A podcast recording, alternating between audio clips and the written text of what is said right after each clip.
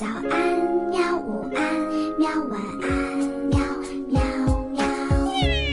播呀播呀，快播呀！害羞害羞。更多精彩内容，请关注博雅小学堂微信公众号。新蕾出版社国际大奖小说系列《三十五公斤的希望》，法国安娜加瓦尔达著，王田译。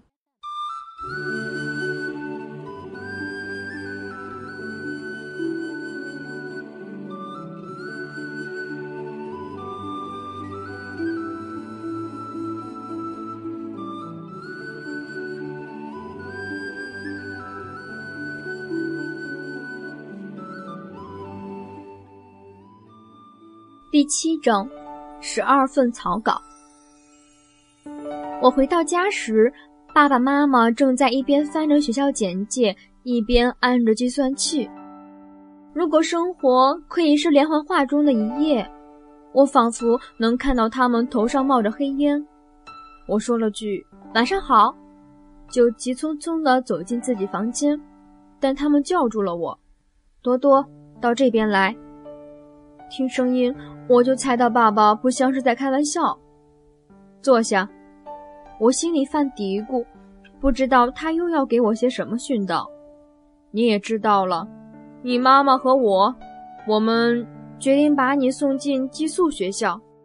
我低下头，心想：你们终于在某件事情上达成一致了，真不算太早。可惜是这么无聊的事情。我猜想这个主意不会令你太开心，但就这样定了。我们已经无路可退。你在学校什么事儿都不干，你被退学了，没有学校肯收你。而这个区的初中又是一副烂摊子。世上没有三十六条出路，但你可能不知道，寄宿学校是很贵的。你要知道，我们为你在财政上做了很大的努力。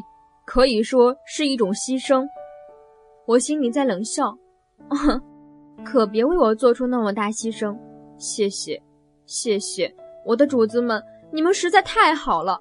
要我吻你们的脚吗，我的主人？爸爸继续说：“你不想知道去哪里吗？你无所谓，不，反正我们也不了解。不过这可是件棘手的事情。”你妈妈打了一下午电话，没有任何进展。我们得找一所愿意在学期中间接收你的学校。我想去那里。我打断了他的话。嗯，那里，就是这个。我把一张小折页递到他眼前，从那折页上可以看到一些学生正在工作台上劳动。妈妈重新戴上眼镜。在哪里？在瓦朗斯以北三十公里的地方。格朗上技术高中，可他们没有初中啊。有的，他们也有一所初中。你怎么知道？爸爸问。我打过电话。你？嗯，是我。什么时候？就在假期前。你？你打了电话？可为什么呢？没什么，我只是想知道。那结果呢？没结果。为什么你什么都没有对我们讲？因为去那里是不可能的。为什么不可能？他们只看学校档案录取学生，而我的档案一钱不值，那么差，只能用来做点火的废纸。爸爸妈妈沉默了。爸爸看着格朗上的课程介绍，妈妈叹着气。第二天。我照常去上课，后一天还是，接下来的一天依然。我开始懂得保险丝断了的含义，应该就是这样。我的保险丝断了，我身上的一部分熄火了，一切对我而言都变得无所谓。我什么都不干，什么都不想，什么欲望都没有，什么都没了。我把所有的积木都装在一个纸盒里，把它们送给了我的小堂弟卡布耶。我整天看电视，成千上万集无聊的连续剧，几个小时，几个小时的躺在床上，再也不去修修弄弄，两只手傻兮兮的垂在瘦不拉几的身子边。有时候，我觉得他们都死了，只能用来安电视遥控器，或是开开小啤酒瓶。我很丑，越变越笨。妈妈说的对，我很快就能在桌子上吃草了。我再也不想去爷爷奶奶家，他们很好，可他们什么也不懂，他们太老了。再说，老莱昂又能帮我解决什么问题呢？不可能，他一直是最优秀的学生，而我的这些问题，他从未经历过。至于我的父母，哎，拉倒吧，他们互相都不说话，仿佛是两个鬼魂。我克制着。虽然总有种冲动想上去推他们一把，把他们推倒，为什么我也不是很清楚。仅仅为了他们之间能有一句话、一个微笑、一个动作，总得有点什么交流吧。电话响起的时候，我正无精打采地坐在电视前。喂，多多，你把我忘记了？嗯。我今天不是太想过来。怎么啦？还记得约瑟夫先生吗？你可答应过帮我给他送家具的呀。哎呀，我彻底忘了。我马上过来。对不起。没关系，多多，没问题。他不会飞走的。为了感谢我们，约瑟夫先生请我们吃了丰盛的一餐。我吃了像维苏威火山那么大的一盆生拌牛肉，上面撒了几吨的调味小料，刺山干花蕾、小洋葱、迷迭香、辣椒，哇，实在太好吃了！老莱昂微笑地看着我，看你这样吃，真叫人高兴啊，多多。幸亏你的老爷爷时不时剥削你一下，你才有机会吃得这么开心。那你呢？你为什么什么都不吃？嗯，我不太饿。你知道，你奶奶又在吃早饭的时候把我给填饱了。我知道她在说谎。接着，我们去参观了厨房。我出神地盯着各式各样的炒锅、平底锅，个个都巨大无比，还有那长柄大汤勺，像投射器一样的木勺。按照大小排列的数十把刀，把把都磨得锃亮。约瑟夫先生说：“看，这就是弟弟，我们最近招的小厨师，他可是个好孩子。我们会让他头上戴着厨师帽的，然后你们看着吧，那些米其林的蠢蛋都会过来讨好他。我跟你们打赌。哦，你跟他们问好了吗，弟弟？”你们好，弟弟不好意思的和我们打了个招呼。他正在给上万公斤土豆削皮，看上去还是很高兴的样子。他的脚已经被削下的那堆小山一样的土豆皮给盖住了。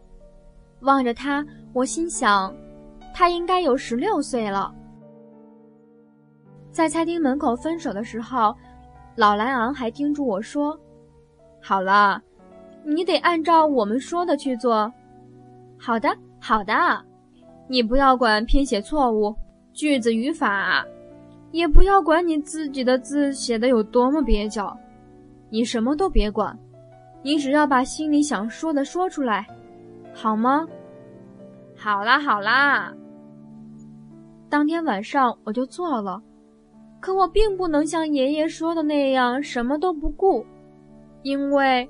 我还是打了十二份草稿，我的信还是很短。我给你们抄在下面。格朗上中学的校长先生，我希望被你们学校录取，但我知道这是不可能的，因为我的学习成绩实在太差了。我看到你们学校的介绍上说，你们有机械工作室、木工工作室、计算机房，还有一个温室。等等，我想生命里不仅有成绩，还有动机。我想来格朗上是因为我觉得那里会是让我感觉最幸福的地方。我不是很胖，有三十五公斤的希望。再见，格雷古瓦·杜波斯。复言一，这是我第一次求人让我上学，我不知道自己是不是该吃药了。复言二，随信给您寄上我七岁时造的一个包香蕉皮的机器图纸。我又读了一遍，觉得有点腻腻歪歪的，但我实在没有勇气再写第十三次。我想象着校长看到这封信的样子。在他把信揉成一团扔进纸篓之前，他一定会想：这是个什么样的捣蛋鬼？那一刻，我一点都不想寄这封信了。可毕竟，我答应过老莱昂，不能毁约。从学校回家的路上，我把它寄走了。坐下来吃点心的时候，我重新看了一下学校简介的折页，才发现那位校长其实是女的。哎，我真是头驴！我一边想一边无地自容，真蠢！我真是个超级大傻瓜，三十五公斤的傻瓜！哎，是的。